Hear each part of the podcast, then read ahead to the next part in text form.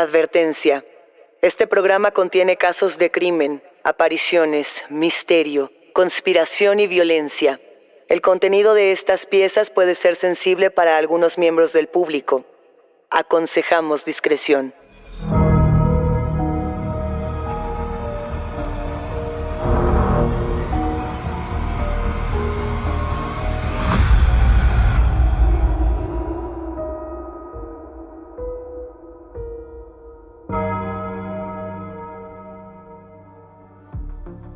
Saludos enigmáticos, bienvenidos, bienvenidas a esta conversación con nuestros especialistas en misterio. Los invitamos a seguirnos en nuestras redes sociales, Instagram y Facebook, porque hoy vamos a hablar acerca de Jack el Destripador con Cassandra Vicario, periodista, productora y locutora de radio. Recuerden que pueden escucharnos a través de la app de Euforia, la página de YouTube de Euforia Podcast o donde sea que escuchen podcast. Y no se olviden de suscribirse o de seguir el show para que no se pierdan ni un momento de enigma sin resolver. Para este episodio tenemos que regresar, enigmáticos Daniel, al año 1888, donde una serie de crímenes por demás desgarradores y escalofriantes se cometieron en el barrio de Whitechapel. Y esto no solamente horrorizó a Londres, sino que horrorizó a toda Europa. El asesino, Daniel, mejor conocido como Jack el Destripador, un asesino legendario en, en la historia de los asesinos seriales. Y para hablar de este tema que tanto nos entusiasma, saludamos por supuesto a Cassandra Vicario, productora, periodista y locutora de radio. Cassandra, ¿cómo estás? ¿Qué tal, Luisa? ¿Qué tal, Daniel? Pues un gusto estar aquí con ustedes en esta ocasión platicando de este personaje tan interesante como lo es Jack el Destripador. Es uno de los personajes más interesantes del crimen, diría yo. Creo que es uno de esos asesinos que, como hemos comentado, marcan un antes y un después sin duda, como ya lo comentaban ustedes, fue ese llamado otoño del terror de 1888 en el que se da a conocer el caso de Jack the Ripper y a la fecha todavía hay círculos de estudio en relación a este personaje que intentan develar el misterio de quién fue, quién está detrás de estos crímenes tan espantosos que marcaron precisamente, como bien lo dicen, un antes y un después dentro del crimen y yo diría también la nota roja. A ver, ¿por qué no primero platicamos justo de esta línea de tiempo de los crímenes y después damos las teorías o lo que se supo realmente de quién fue Jack el Destripador? ¿Por dónde comenzarías, Cas? Pues mira, yo mencionaría que nos ubiquemos en Whitechapel, Londres. Es un barrio bastante pobre en donde se da mucho la prostitución y empiezan a ocurrir estos asesinatos, que son pocos, son realmente solo cinco mujeres que se dedicaban a la prostitución. Las víctimas oficiales de Jack el Destripador, la primera fue Mary Ann Nichols, después viene Annie Chapman, luego tiene una noche un poco intensa y comete dos asesinatos en una misma noche, que es el de Elizabeth Stride y el de Catherine Eddowes, y cerraría con el de Mary Kelly, que se considera el más violento. Y en parte es porque los cuatro asesinatos anteriores ocurren, digamos que, en la vía pública y este último, pues dentro de una habitación. Entonces, pues al tener un poquito más de tiempo es que se ensaña mucho más con Mary Kelly. Y después lo que sorprende a muchos es que desaparece, ya no se le vuelve a ver, ya no se sabe, digamos que el modus operandi con el que estas mujeres estaban apareciendo, que era precisamente con un corte en el cuello de oreja a oreja, con un poco de mutilación en el área genital y en ocasiones se llegó a ver robo de órganos, pues estos cadáveres dejaron de aparecer, ya no se supo nada más de él y ahí es donde comienza, digamos, pues el mito y las teorías alrededor de Jack el Destripador. También es importante mencionarles que Jack the Ripper fue un mote que él mismo se puso porque él escribía a la policía cartas que le decía a Scotland Yard, eh, comenzaban con un querido jefe, y de ahí comenzaba a narrar sus crímenes y en algún momento primero cerraba con From Hell o Desde el Infierno y después él mismo se puso Jack the Ripper y así fue como comenzó. Las cartas también cesaron de un momento a otro y ahí es donde comienza precisamente toda una lista de investigaciones de quién pudo y quién no pudo ser Jack the Ripper, que es, yo creo que es igual de enigmática que el caso en sí. A mí me, me llama mucho la atención, Cass, cuando mencionas todo el perfil de Jack the Ripper, las similitudes que tiene, por ejemplo, con asesinos contemporáneos que tomaron esa misma manera no solamente de matar, sino de ocultarse. El caso de uno de los asesinos más famosos de la historia, el asesino BTK, que también le mandaba cartas a la policía, que también se puso su propio sobrenombre, por así decirlo, el Vine Torture and Kill, y que también desapareció. El error de BTK fue que el ego le ganó y por eso, digamos, perdió, porque quiso volver solo para demostrar que él podía seguir matando. Mientras que Jack el Destripador fue lo suficientemente astuto para decir, de mí no vuelven a saber nada. Que si era loco de clase baja, que si era zapatero, que si era abogado, que si era inclusive un complot de la Casa Real, todo se decía de este asesino. Incluso se llegó a hablar de ritos masónicos, Luisa. ¿Cuáles eran las teorías? Pues mira, varios fueron los personajes que fueron tachados en algún momento de ser Jack el Destripador. Quizá muchos de ellos no fueron acusados en su momento, pero tiempo después los Riparians, que porque así les llaman aquellos estudiosos de Jack el Destripador, que a la fecha se siguen reuniendo. Eso es interesante porque además tienen una ubicación muy particular porque Jack el Destripador sacó a, dos de sus víctimas de un bar precisamente ubicado en Whitechapel que se llama el Ten Bells y justo es un edificio, abajo está el bar. En el último piso de ese edificio todavía se reúnen estos personajes que estudian el caso de Jack el Destripador y ahí se reúnen cada cierto tiempo, según ellos, para intentar develar el misterio de la identidad de Jack el Destripador, que yo creo que ya es un caso que ya está, vaya, ya se le metió demasiado a esa olla y yo creo que ya es muy, muy complicado que podamos realmente descubrir quién fue, pues con bastantes pruebas y con una muy elevada seguridad, quién fue Jack the Ripper. Quisiera comenzar a contarles un poquito de cada uno de estos personajes, son muchos, pero vamos a hablar un poquito de, ellos. El primero es Lewis Carroll, precisamente el autor de Alicia en el País de las Maravillas. El escritor Richard Wallace afirma en su libro sobre Jack the Ripper que Lewis Carroll, cuyo nombre verdadero era Charles L. Dodson, era Jack el Destripador y él decía que había confesado los crímenes a través de anagramas en su correspondencia y en su versión de Alicia en el País de las Maravillas, porque tenía una versión, digamos, como para niños muy, muy, muy chiquitos, bebés, que se llamaba The Nursery Alice. Se supone que Carol vivía en Oxford y pudo, en teoría, tomar el tren hacia Whitechapel, hacia Londres, para poder cometer los asesinatos y regresar. Para quien no sepa qué es un anagrama o de qué habla este hombre Richard Wallace, pues es una palabra que se crea a partir de la reorganización de las letras de otra palabra. Para mí me parece esta una teoría bastante, bastante rebuscada y es tratar de buscarle una solución en donde creo yo que no lo hay. Realmente no hay ninguna otra prueba que pueda afirmar o que haga de Lewis Carroll pues el sospechoso de ser Jack el Destripador, pero para Richard Wallace, en los textos de Carroll hay una confesión. Mira, que, que justamente yo me quedaba pensando en, en por qué tomar artistas o por qué tomar creadores como los potenciales asesinos, porque así como está el caso de Lewis Carroll, yo me quedaba pensando que también, si no me equivoco, y tú lo sabes perfectamente, Cass, había un pintor que era, eh, ¿cómo se llama? Walter Sickert, creo. Sickert.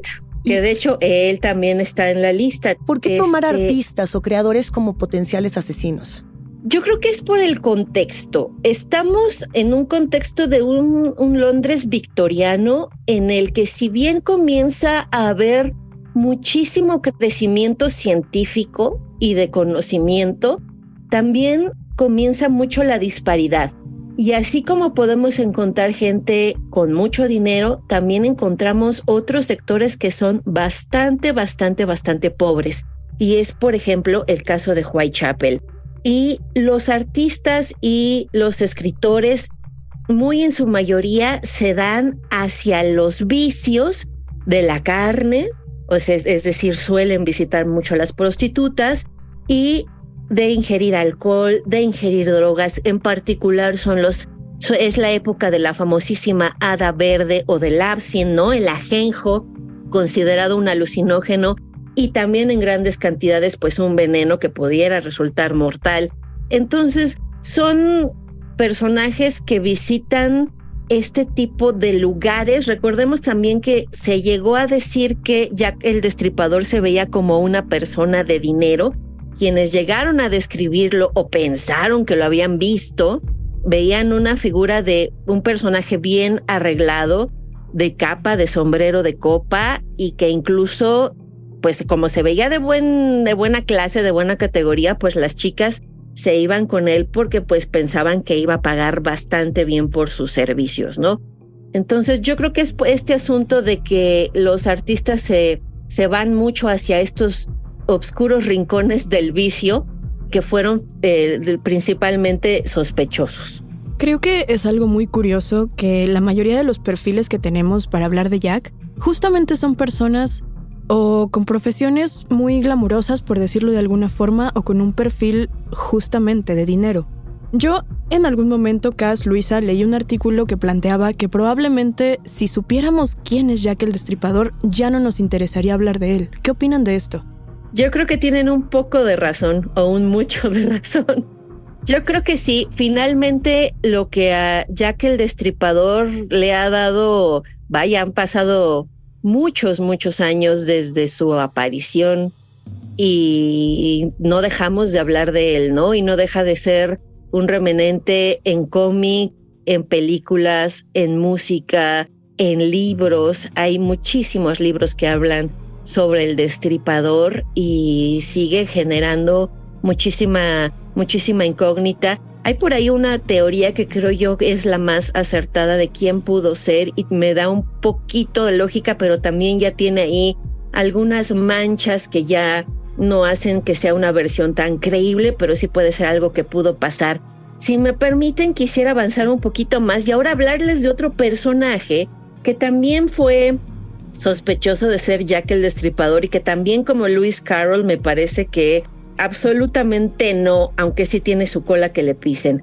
Estoy hablando de H.H. Holmes, ¿no? Esta teoría de que H.H. Holmes era Jack el Destripador es interesante porque viene de su tatara nieto Jeff Mudgett, que él investigaba esta teoría de que Holmes pudo ser el asesino de Whitechapel antes de llegar a Chicago lo que dice su tatara tataranieto es que Holmes tenía una letra muy similar a las cartas que el destripador mandaba a la policía allá en Londres. Sin embargo, Adam Seltzer, que era un, digamos, uno de los estudiosos más importantes del caso de Holmes, él dice que eso no es posible porque hay documentos que sitúan a Holmes ya en Chicago durante los asesinatos de, de Whitechapel y uno de esos documentos pues era el registro para votar, ¿no? Entonces es realmente yo también creo que es muy, muy, muy difícil que Holmes haya podido ser Jack el Destripador.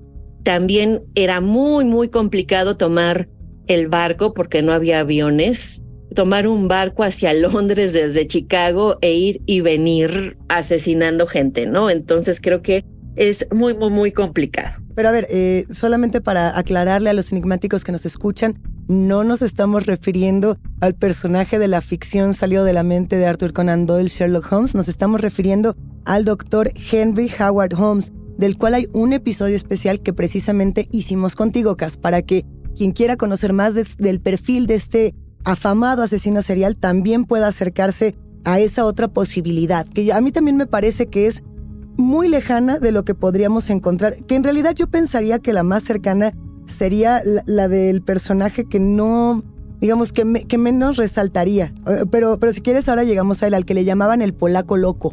Ah, claro, claro. Puede ser, es que no lo sé. No respires. Regresamos a Enigmas sin resolver. A ver, tenemos más perfiles. Tenemos más perfiles. El siguiente en la lista no lo van a creer. Es Lord Randolph Churchill, papá de Winston Churchill. Exactamente. Aquí hablamos que Churchill padre está al frente de un grupo de masones que busca terminar con la vida de las trabajadoras sexuales y que chantajeaban a los miembros de la familia real. También hay un punto en el que se habla de que hay un complot, alguna de los, algún miembro de la familia real visitaba Whitechapel, eh, pagaba los servicios de las prostitutas, embaraza a una de ellas y entonces para evitar un escándalo de un hijo ilegítimo y de chantajes es que comienzan toda esta serie de, asesinatos a las trabajadoras sexuales. Y aquí al frente de esta teoría está este hombre, Lord Random Churchill. El último hombre con el que se le vio a Mary Kelly cuentan que era un hombre bien vestido con un reloj con cadena, que era muy, muy de alta categoría en el Londres de aquellos, de aquellos años, alto, de cabello oscuro y bigote, que según para quienes están a favor de esta teoría, pues es muy similar a la descripción de el papá de Winston Churchill. Sin embargo, pues tampoco hay nada que nos conecte en realidad a este hombre Churchill con Jack the Ripper y con los asesinatos de Whitechapel. Esta no era la única teoría de la conspiración que implicaba personas que estuvieran en gobiernos o inclusive en la realeza, ¿no? Que creo que ya que lo estás poniendo desde ese punto de vista y con ese tipo de, digamos, de móvil o, de razón por la cual los asesinos matan, no suena tan descabellado, ¿no? Ya pensar que, no, no digo que sea el papá de Churchill, sino que alguien que tuviera, digamos, un puesto importante en la realeza o en algún gobierno dijera, pues tengo que matar a estas mujeres porque no puedo permitirme que cuenten mis secretos. ¿no? Los secretos de, de, las, de los grandes pensadores o de las grandes autoridades. Eso pasaba con Alberto Víctor, el duque de Clarence, y con toda esta conspiración real que existía. Exactamente, Luisa. Voy para allá. El príncipe Alberto, duque de Clarence, es todo un personaje. Era precisamente el más cercano al trono de la reina Victoria y también tenía una vida bastante licenciosa. Le gustaba mucho beber, le gustaba mucho visitar a las prostitutas, era el heredero al trono británico. También se habla de un doctor de la reina Victoria que pudo haber sido quien ejecuta los asesinatos de Jack el Destripador. Pero bueno, el doctor Thomas Stowell, que ya era un doctor bastante mayor cuando da a conocer su teoría en 1970, hago la aclaración de fechas porque todas estas teorías se dieron finalmente con el paso de los años, en su momento, la policía no tuvo ni idea de qué fue lo que pasó y quién estuvo detrás de los crímenes, ¿no? El doctor decía que era un amigo de la familia real, muy cercano, y él insinúa que el príncipe Alberto, nieto de la reina, había contraído sífilis y murió a los 28 años. La versión oficial es que el príncipe murió de influenza. Sin embargo, dicen que contrajo sífilis y muy molesto por haber contraído esta enfermedad, asesinó a varias prostitutas en represalia. Así, pensándolo muy fríamente, a mí me parecería que este podría ser un móvil válido, pero ¿tú qué opinas? ¿Que un móvil suficiente? Yo creo que no, porque mira, también resulta que cuando empiezan a haber registros, el príncipe Alberto pues estaba fuera de la ciudad cuando ocurrieron los acontecimientos. Aquí en torno al príncipe Alberto Víctor, duque de Clarence, hay varias teorías. Esta es una que le dio sífilis y en un ataque de, de, molestia, pues comienza a asesinar prostitutas. La otra es la que afirma que el príncipe se casó con una mujer de Whitechapel, no solo tuvo sexo con ella, se casó con una mujer en Whitechapel y tuvieron un bebé. Quienes fueron los testigos de este acontecimiento, precisamente, eh, fueron los que se empezaron eh, a, hacer ser víctimas de Jack el Destripador.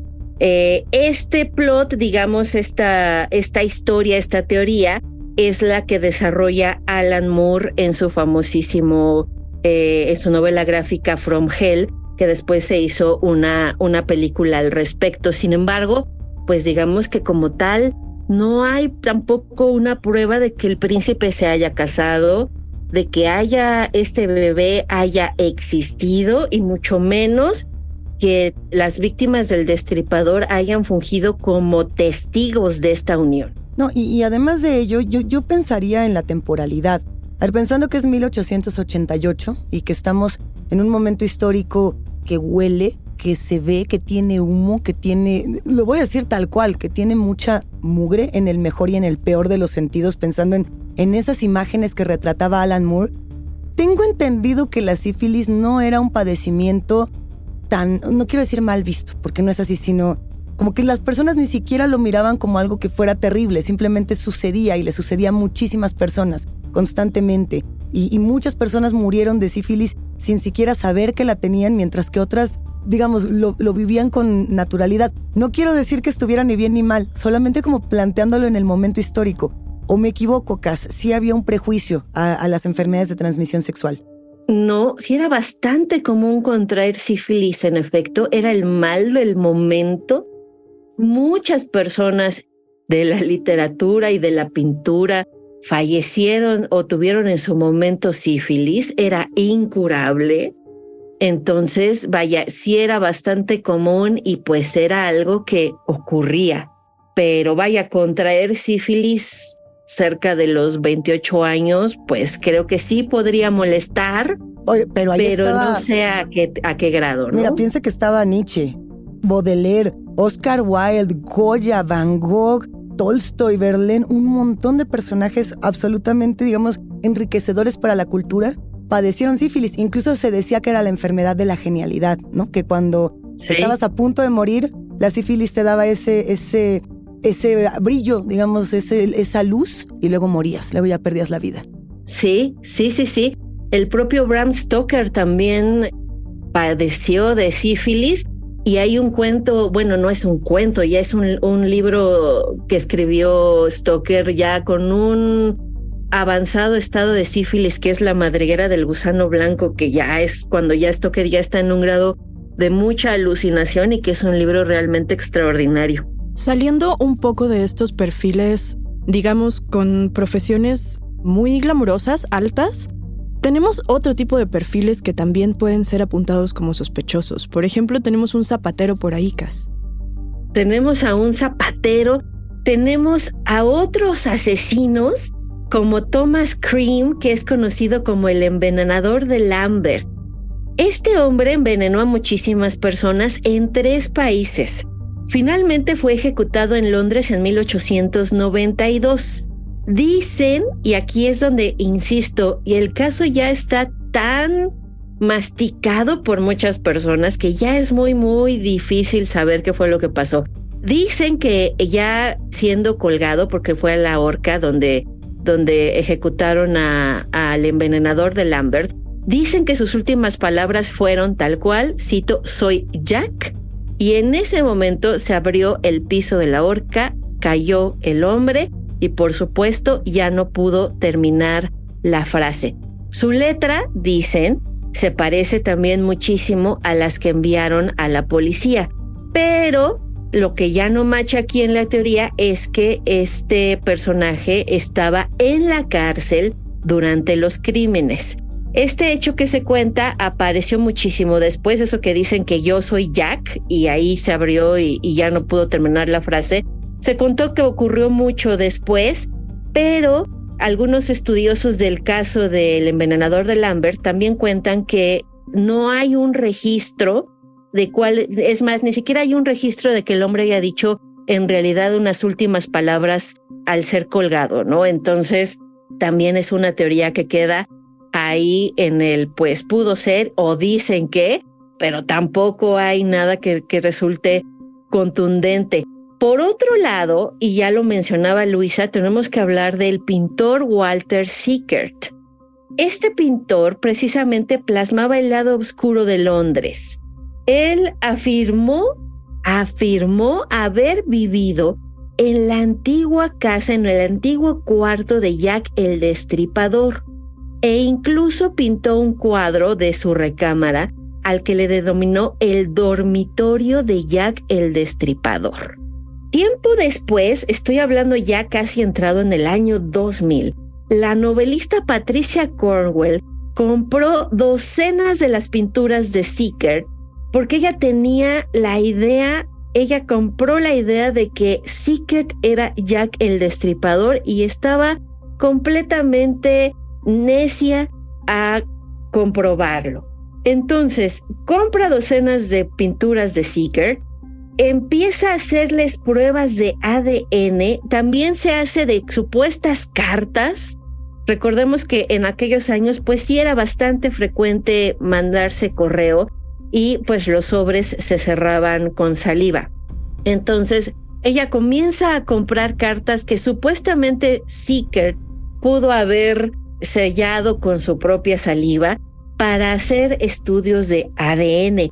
Sin embargo, pues el tiempo ha hecho mella de estos de estos documentos y por, su, y por supuesto también de la saliva. Entonces, pues es muy muy difícil poder hacer un match entre Seekert y los asesinatos de el Jack el Destripador. Sin embargo, Cornwell, para quienes estén interesados en conocer todo este proceso a detalle que ella siguió y todo lo que supuestamente encontró, escribió un libro que se llama Retrato de un asesino, Jack el Destripador, caso cerrado, así como así como lo ven, o sea, para ella el caso iba a estar cerrado a partir de su de su libro. Sin embargo, Seeker pues tampoco estuvo en Londres durante los asesinatos, pues él ahí sí hay registros, estaba viviendo en aquel momento en Francia. Pero mira, justamente a mí me, me encantaba leer sobre Patricia Cornwell y esta búsqueda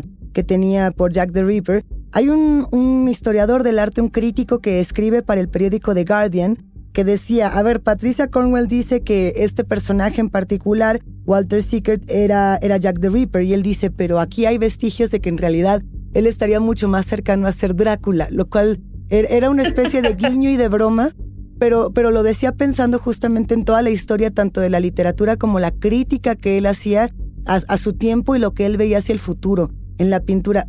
Cass, ¿cuál sería para ti, ya para despedirnos, el perfil con el que tú te quedarías? Que tú dijeras, de todo lo que se ha investigado, de todo lo que se ha dicho, para mí este es el potencial asesino que en realidad fue Jack the Ripper.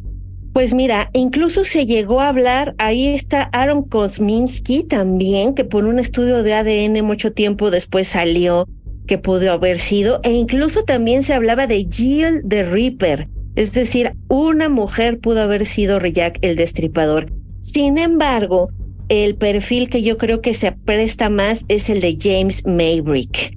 Este hombre en 1889, pensemos en el espacio-tiempo, que Jack el Destripador hace de las suyas en el otoño de 1888. En 1889, Florence Maybrick fue declarada culpable de envenenar a su esposo James y sentenciada a muerte. Luego le dieron cadena perpetua y finalmente la liberaron en 1904. Un siglo después, un siglo después sale a la luz un diario que se supone era de James Maybrick y que detalla los cinco asesinatos ocurridos en Whitechapel. Esta explicación de que fue asesinado por su esposa podría ser hasta cierto punto lógico de por qué el destripador desapareció así, de un día para otro. Michael Barrett, quien es quien presenta este diario a la luz pública, dice que un amigo de su familia lo había encontrado. Se supone que este diario lo encuentran haciendo, digamos, como que compran una casa en Londres, le hacen algunas modificaciones y en uno de los tubos donde sale el aire acondicionado, donde van a poner un aire acondicionado, porque en aquellos años no lo había, en un agujero en la pared encuentran un paquete extraño y al abrirlo ven que es un diario. Y se dan cuenta que vienen descritos los cinco crímenes del destripador a lujo de detalles y entonces todo parece indicar que es el diario del mismísimo Jack el Destripador. Después, Michael Barrett, quien es quien presenta el diario a la luz pública, se retracta y dice que es una cosa que hicieron, que inventaron, ¿no? O sea, que en realidad el diario nunca lo encontraron, que no existe, que es una falsificación Y después el propio Barrett dice que no es cierto. O sea, primero lo da a conocer, se retracta de, de su autenticidad y luego dice que siempre sí es verdad. Y esa situación es finalmente la que hace que los estudiosos, los Reaperologists, pues duden de la teoría de James Maverick y específicamente de este diario, que también de alguna forma es una trama muy escabrosa, porque también está ahí por ahí su hermano Michael Maverick.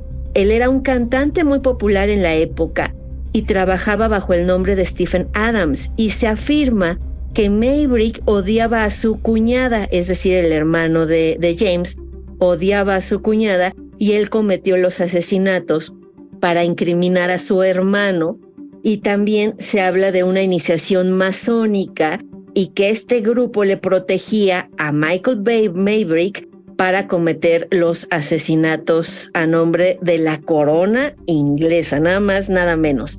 Pero vaya, yo creo que James Maverick puede ser una persona que quizá lo único que no cuadre con el perfil del destripador sea el hecho de que Maverick de hecho era un pescador, entonces pues no tenía dinero, no usaba sombreros de copa, ni estaba en este en esta descripción, no encaja con la descripción que se hace del destripador de ser una persona elegante, con porte bien vestida y Maverick no era así.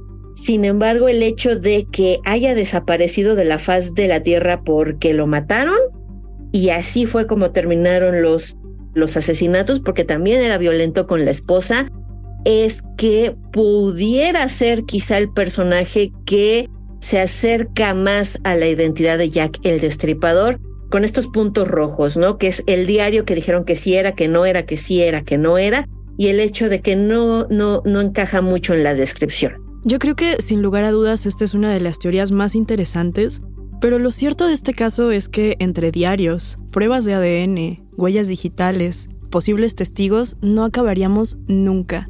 Cass, te agradecemos muchísimo por regresar y platicar con nosotras sobre Jack el Destripador. Gracias Daniel, gracias Luisa. Un gusto para mí compartir un tema más con los enigmáticos. Enigmáticos, la conversación con nuestros especialistas en misterio ha terminado, pero siempre hay otra grieta que investigar junto con ustedes. No se olviden de seguirnos en nuestras redes sociales. Nos encuentran a través de Instagram y Facebook. Yo soy Daniel Duarte. Y yo soy Luisa Iglesias. Y ha sido un macabro placer compartir con ustedes. Recuerden que pueden escucharnos en la app de Euforia, la página de YouTube de Euforia Podcast o en donde sea que escuchen podcast. Denle follow o suscríbanse al show en donde sea que nos escuchen y así no se pierden ni un momento de Enigma sin resolver.